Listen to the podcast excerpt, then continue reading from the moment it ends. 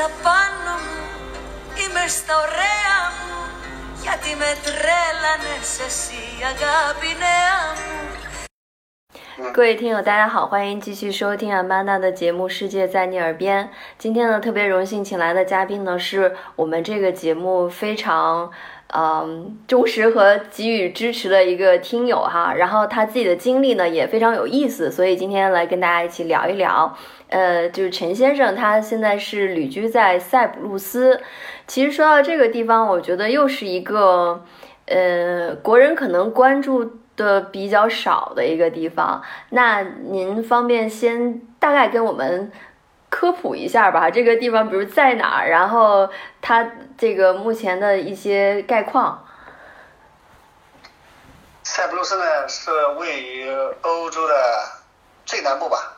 嗯。呃，它仍然是一个古老的海岛，呃，很很小，大概有。一万平方公里吧，直线距离从东到西大概一百多公里，南北呢大概我估计应该有五十公里、六十公里那样的吧。国家呢并不大，但是呢这个国家的位置很特殊，因为欧洲我也去过这个一些国家，但是相比较起来呢，塞浦路斯是一个比较有特色的旅游的胜地，在地中海呃东南部吧。它这个旅游资源比较丰富，一个是像海滩呐，一些呃历史古迹啊，呃比较著名的就是它的西南部有个帕福斯，呃一个是它的它的海岸线特别美，这个确实是美轮美奂，像梦境一样吧。帕福斯呃也是那个艾森维纳斯，也是阿弗洛狄特的，据说是他的诞生地。哦。呃有一个有有一个叫爱神岩。有不少那个单身贵族啊，经常呃过去祈求脱单嘛，比如说为了到这个爱神岩走三圈，就能够得到神的祝福，呃，从而脱单。哦，这就是呃塞浦路斯版的这个怎么说广济寺？因为知道北京好像广济寺是求姻缘的啊，这个大家可能单身贵族记住了哈，去要去这个地方。它不是有很多这个呃。考一个考古遗址，还有遗址公园，包括这个地下王陵呀。当然，具体朝代呢，当地人也说不清，就是很就是很很很很古老。啊。另外一个帕布斯，这个自然景观也很也很好，比如说北半球的这个冬季吧。嗯。这里边呢，就是百花盛开，呃，像三角梅呀。塞浦路斯呢，受希腊的影响是最大的。呃，这个塞浦路斯分为南塞和北塞，其中南塞呢。就这本地人通常说的是西族，就是希腊族。啊。这个北塞呢，基本上就是土耳其。所以从历史上来看，西这个塞浦路斯被好多王朝统治过，包括东罗马罗马帝国、东罗马帝国，嗯，还有奥斯曼帝国，包括希腊，呃，后来是英国、土耳其。所以这个历史遗迹呢也比较复杂，嗯，有些教堂。有各种风格，有拜占庭，还有东东正教也有。虽然我过来两年多呢，但是您看去年，我，疫情基本上就是没出门，然后第一年呢来，因为安顿这安顿那，这个出去也并不多啊。其实我们去的更多的人呢，因为我们住的城市离帕布斯比较远，帕布斯是在塞浦路斯西南部。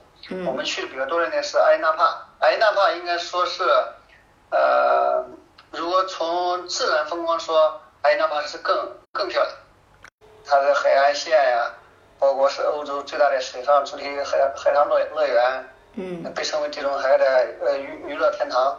虽然我们就是国人去的比较少，但其实一直是比如欧洲人的类似于后花园度假也非常多，但是。去年因为疫情呢，可能就减少了很多游客，然后这么好的美景呢，就属于你们住在这个岛上的人独享了。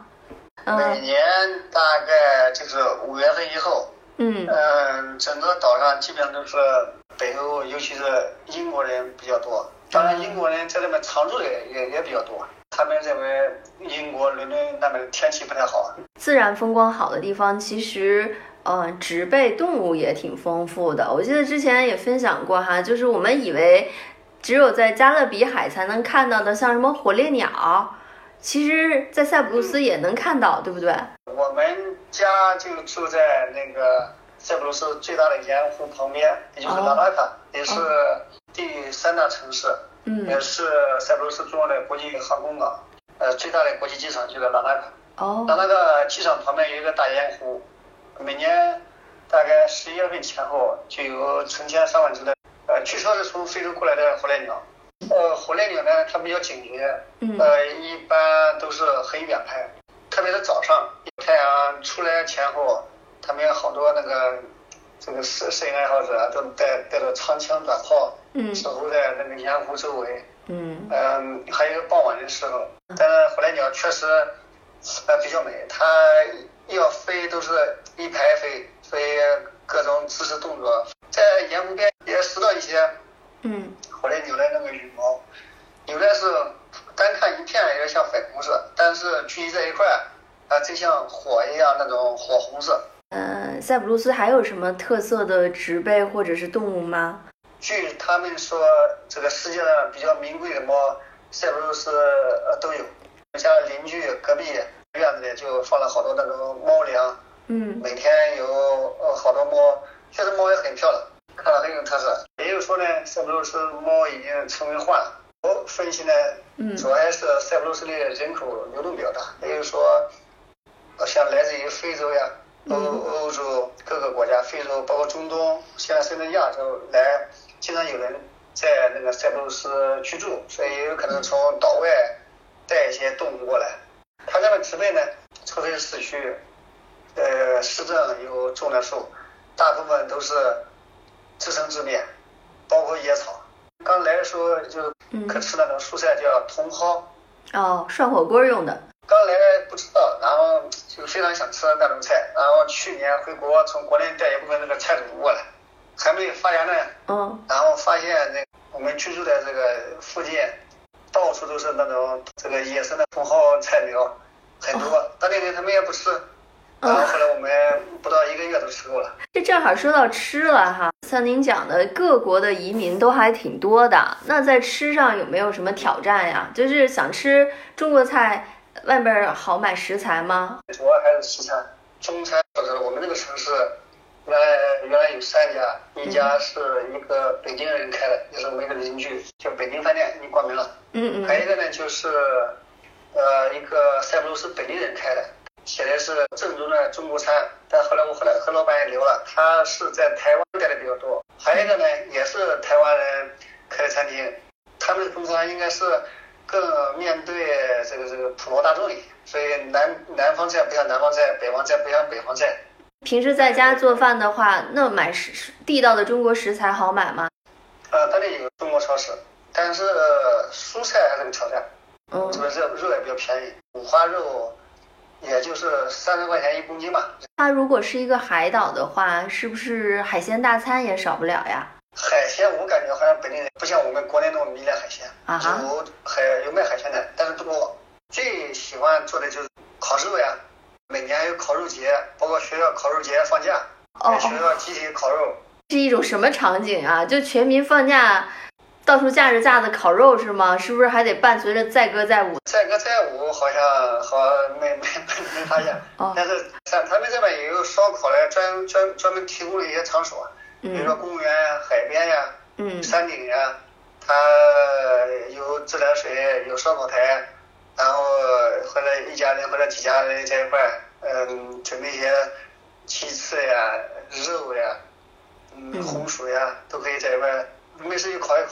嗯用中国话说，没有什么是不能烧烤解决的，啊没事就烧烤。嗯，一顿解决不了两顿应该都有。烧烤炉吧？嗯，那您说的这个，比如说烧烤节是哪一天呢？就这一天，像你说的，平时大家没事儿都烤一烤，那这过节这一天是不是更特殊一点？呃，我印象最深的是那一天，我去接我我接我女儿放学，回来的路上啊去一个超市买东西，嗯那突然路边一个老头骑着一个不大的烧烤架就在路边烧烤。后来他向我打招呼，我们注意看，我一看，哦，这不是我们邻居吗？啊，然后他还送我们两串那个烤肉。那我心里想，他这为什么不在家烤呀？为什么在大街路边上烤呀？烤法或者烤的东西上有什么差别吗？基本上差不多，像料配的和我们不一样，他们配置的他们当地特有的那种香味，不像我们味道那么重。他们有时候还烤奶酪，比如说哈鲁米，塞浦路斯的国宝，哦，也是塞浦路斯最传统的美食之一吧。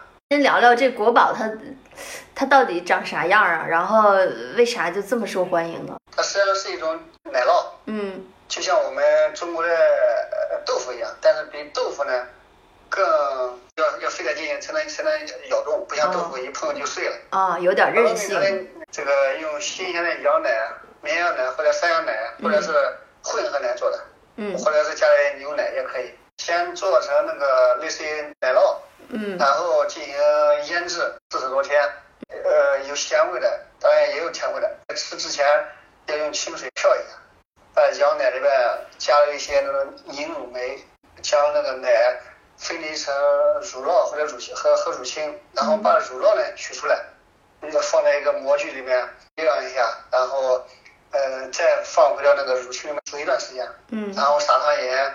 制作还是比较简单的，但是呢，是当地的一个一个特产，包括在欧洲，基本上五星级酒店才有。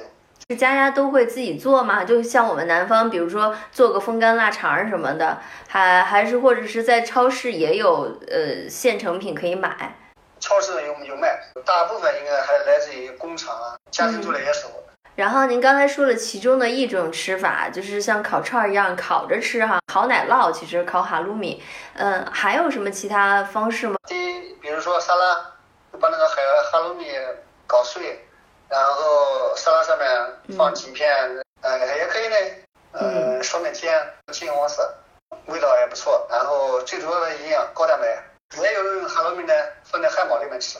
这比麦当劳里边加的那片奶酪可是高级多了。聊着聊着，就大家兴趣点都在吃上面了。那比如沙拉里面其实也讲了石榴呀、无花果啊，我感觉这些是不是也是塞浦路斯的特产？就像我们现在好不容易国内说实现了这个车厘子自由哈，像你们搬到那边去，是不是实现了好多种这个水果自由了？我们搬到这里住，最大的自由是实现了吃橄榄油的自由。当地人基本上。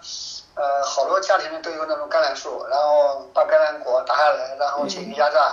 橄榄油他们有个罐成桶的都在卖，我们买过两次。上市的那种私人卖的橄榄油，大概就是十斤五公五公斤，二十多。像这边无花果比较多，呃，土豆。嗯。我们中国人给塞浦路斯总结的就是这个阳光、土豆，还有色老头嘛。等于说，塞浦路斯首先一年四季，嗯，大概有 三百多天的这个阳光，当然下过雨立即就晴，所以每天就是阳光明媚的，让人心情特别舒畅。还有就是土豆，他们这边盛产土豆，烤土豆呀、薯条呀，然后就是橄榄油，还有蜂蜜。好，那我们下期呢，接着再聊这个世外桃源一样的岛塞浦路斯。έρωτας μωρό μου είναι ψυχεδέλεια